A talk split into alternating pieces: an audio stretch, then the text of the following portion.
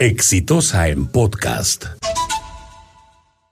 Lo que ocurre es simplemente para no creerlo. Nos hemos pasado más de una semana completa tratando de poner sobre la mesa la gravísima crisis de la situación de la salud pública en el Perú, que es una situación dramática, que no da más, que en algunos casos es de colapso, que si hay un terremoto no de 8 grados, de 6 se cae el hospital Carrión del Callao, que está todo rajado y que además necesitaría 800 millones de soles para hacerse uno nuevo y que encima le debe 56 millones de soles a sus proveedores, a quienes no le, no le ha pagado. Y esto es solo una señal que tiene otras manifestaciones.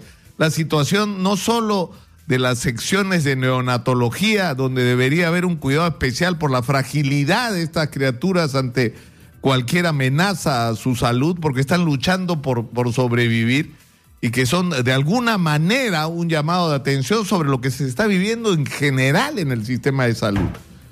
Pero la pregunta que yo me hago y, me hacía esta mañana es qué ha pasado después de que hemos mostrado todas e, estas evidencias de la dramática situación de la, del sistema de salud en el país entero.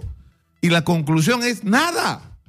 No ocurre nada deja de ser noticias y no le importa a quienes toman las decisiones en este país. Es decir, esto no solamente tiene que ver con lo que haga o deje de hacer la gente que está en el gobierno, que por supuesto podría tener una gestión mucho más eficiente de los recursos, porque eso es uno de, nuestro, de nuestras tragedias, la increíble ineficiencia de la gente que tiene en sus manos los recursos. Sino esto nos obliga a una, a una solución de fondo que supone aumentar de una manera significativa, exponencial nuestra inversión en la, en la salud pública. Catey Pacheco, la, la, flamante directora de salud pública del, del Callao, que tiene la virtud de hablar claro, ha dicho necesitamos dos y hasta tres veces el dinero que estamos invirtiendo en salud pública si queremos salir de la situación en la que estamos y tener una salud que se parezca a la que hay en, en, en Colombia o cualquier otro país de, de, de, Sudamérica que está invirtiendo en, en salud. Pero lo, lo, que es increíble es que este parece no ser un tema en el Congreso. Empieza la discusión del, del presupuesto de la República y es como si no hubiéramos visto todo lo que hemos visto en la semana.